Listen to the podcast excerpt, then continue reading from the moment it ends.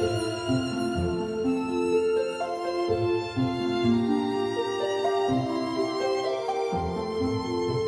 各位听众，大家好，欢迎收听《优活谈心事》，我是炳华。那今天很高兴邀请到我的好朋友，也是培训界的明日之星大树教练。我们欢迎大树教练。Hello，炳华你好，听众朋友们大家好。好，那上集我们其实谈的意犹未尽哦，就是谈亲子关系。那谈到一些基本的一些观念，那这些观念我很好奇哦。那大树这个观念是从哪边来的？哦，这个问题问得很好。嗯，也给听众朋友们一个建议哦，就是这世界上资讯非常的多。那么各式各样、五花八门都有。那我们如何筛选好的资讯来吸收呢？我觉得有个方向可以给给大家参考。那么也就是说，假如我们想要人际关系变好，我们一定要去问全世界人际关系最好的人是谁。嗯啊，如果我们要变长寿，我们要去问全世界活得最长的人是谁。那因为他有结果。那我们比较容易去取得方法，好比说，我们假如是从事销售业的，我们可以去问全世界谁最会卖东西。那当然，如果大家要赚钱的话，我们就去问全全世界经常首富排行榜排行名第一名是谁啊？也许会有不错的答案。那同样的道理哦，我在研究亲子教育的时候，我也是稍微搜寻了一下，谁在亲子教育这方面呢是得到各方各界的一致认可。那么我找到了一位博士，他的名字叫七田真，那他已经去世了。那他这一生当中，他都奉献在亲子教育上，而且他在日本呢非常的有名誉声望，连日本天皇都给他终身成就奖。那他一生的著作超过三十本。非常的细致细腻的这一位教育者跟教育家，那我有许多的观念都是从这位七田真博士身上的著作当中去得到的。哦，所以七田真博士他是专攻于亲子教育的一个领域范围之内嘛？对，他在亲子教育里面的幼儿教育特别的权威。哦，那讲到幼儿教育，他大概是怎么分？比如说几岁到几岁算幼儿呢？嗯，七七田式的教育。当因为他的著作非常的多，而且非常的细致，那我可以拿几个比较浅显易懂的，我们跟听众朋友们分享。啊，七田真博士提出来就是说，呃，才能递减法则，也就是随着小孩子的年纪越大，天分跟才能会递减，也就换句话说，孩子还没出生的时候的潜力值最大，那么零岁比一岁的潜力大，一岁比两岁的潜力大，呃，以此类推，两岁比三岁的潜力大，所以过了六岁之后。大致上就抵定了，所以我记得中国人有句话叫“三岁看小，七岁看大”。其实东西方的很多的资讯哈，其实很接近的。所以说，呃，戚建真博士他就意思说，小孩子越小，越容易培养出他的很多的种种的能力。那这第二个理论基础是说，所有的孩子成长的时候都是先长右脑，零到三岁先长右脑，右脑长好了之后，三到六岁长左脑，而左脑好不好？决定于右脑好不好？而我们现在大人的世界，我们几乎都是左脑的世界。左脑的世界就是理性的世界、逻辑的世界，而右脑的世界是比较感性的、比较富富有想象力的。那么我们都知道有一位呃比较伟大的呃科学家，他的名字叫爱因斯坦，应该有听过。当然了，爱因斯坦曾经说过一句话，他说：“想象力比知识还重要。”意思就是说，无论他学了多少。能力多少知识，如果他缺乏想象力的话，他还是无法去创造出很多很多的奇迹，或者是很多很多的不可思议的事情。所以，就是七年式的教育是会特别的着重小孩子在成长的过程当中多培养右脑。当我们很多家长会说啦。呃，这一集如果聊零到六岁，很多家长说：“哎，这个已经是过去啦，我的孩子都十八岁啦，现在在谈这个都来不及啦，是讲心酸的嘛？”所以，我我想说，主持我们，呃，零到六岁我们也略提一下。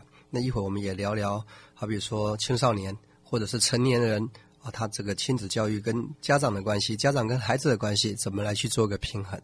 哦，我刚刚听到大叔这边说，就说好像呃年龄越小，他的潜能好像越越是大。我能不能这样的一个理解，就是说，其实是不是说小孩子的时候越小，他的他的纯真是存在的？哦，那是。因为我们长大之后，其实你看这个社会关系很复杂，一些勾勾心斗角，我们的纯真就变得少了。能不能是这样的一个正面的理解？是的，是的，呃，这个理解太正确了。在戚田真博士的著作当中哦，我想也跟听众朋友们分享，如果您身边。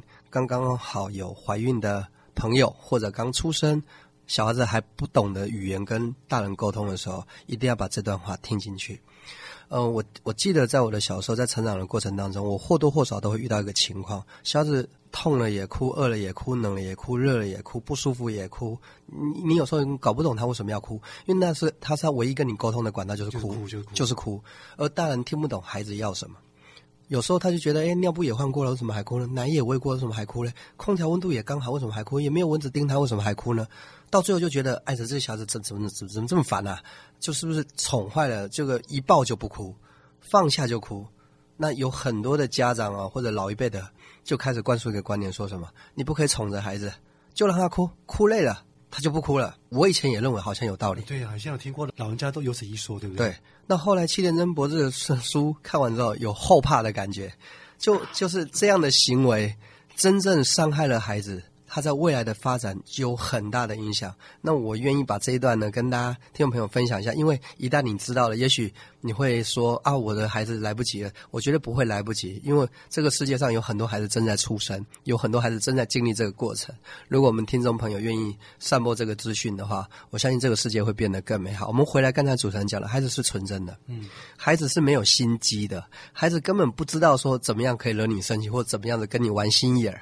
这个孩子是不会有这个思想，是大人自己具备这个思想，所以他认为哦，孩子是在跟我争宠啦，孩子是在跟我耍心机啦，孩子是在在跟我要温暖了，这是大人自己的想法。在在孩子世界里面，孩子他没有，他就很纯真，他就是需要了，他才发出点声音呃要求。因为小孩子呃婴儿时期的爱是索取的，因为他他没有生存能力，而且呃我在讲一个很有趣的理论呢，这是另外一个大师说的，叫安东尼罗宾。安东尼罗宾说啊。这个天地万物啊，哺乳类的动物啊，他们只要离开了母亲，没多久之后都独立了。因为你如果有看过马生小马，那个马没有大概应该生下来不用太久，它大概就会走路了。牛生小牛也差不多。对。可是唯独这个人类哈，他是出生的时候需要爱，长大需要爱，而且他一旦没有爱，他无法生存。而且他只要没有人照顾，他就无法生存。所以有人到了七八岁了，还需要照顾。十几岁要照顾，二十几岁要被照顾，三十几岁要被照顾，有人四十几岁他依然需要被照顾。他说这是人类的社会特别奇葩，就所有的天地万物他们都很快学会独立，唯独人类啊一辈子能依赖多久啊就依赖多久啊由此一说哈。不好意思，我们再拉回来那个主题哈。刚才那个主题就是说哈，小孩子因为他需要他才发出这个需求，他确实需要爱才能生存。那么哥哥可以想象一件事情，如果今天。你作为一个可以跟大人沟通的孩子，你提出的所有的要求，大人置之不理，就是我不理你，你哭我不理你，你说饿我不理你，你说冷我不理你，你闹我不理你，孩子他会有一种绝望的感觉，就是我无论说什么，我无论哭什么，无论发出什么讯息，大人选择是忽略，所以在小孩子内心里面就会种下一个因子，叫做沟通是没有用的。沟通是无效的，所以为什么有些孩子生出来之后特别的内向、害怕沟通、不善表达？可能源头来自于他在小的时候，他提出种种的需求，一直被冷漠、被忽视。那么，七田真的著作是说，孩子就是需要拥抱，你只要抱着他，一抱就不哭，就代表孩子需要他，而且正确答案，孩子就是需要爱。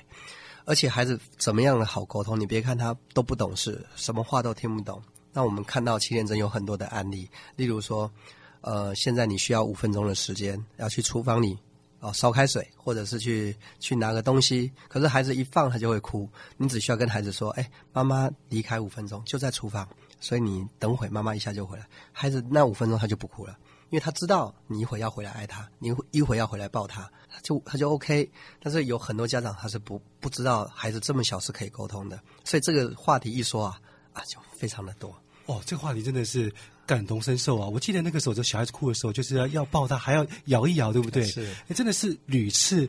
不爽都能都能成功，所以真的是沟通，这就是要听他的声音，听他的感受是非常重要的。啊！真的时间咻飞快的又到了哈，所以我们都没聊到青少年了，青少年当然要下集聊了。哇，今天这是我们特别是先把幼儿的关系先先把先把它聊一下哈。好，那今天非常谢谢大柱教练。好的，好的，那我们下下次接着聊，接着聊，没问题。好，那别忘了下次继续收听我们的优活谈心事，拜拜了，拜拜。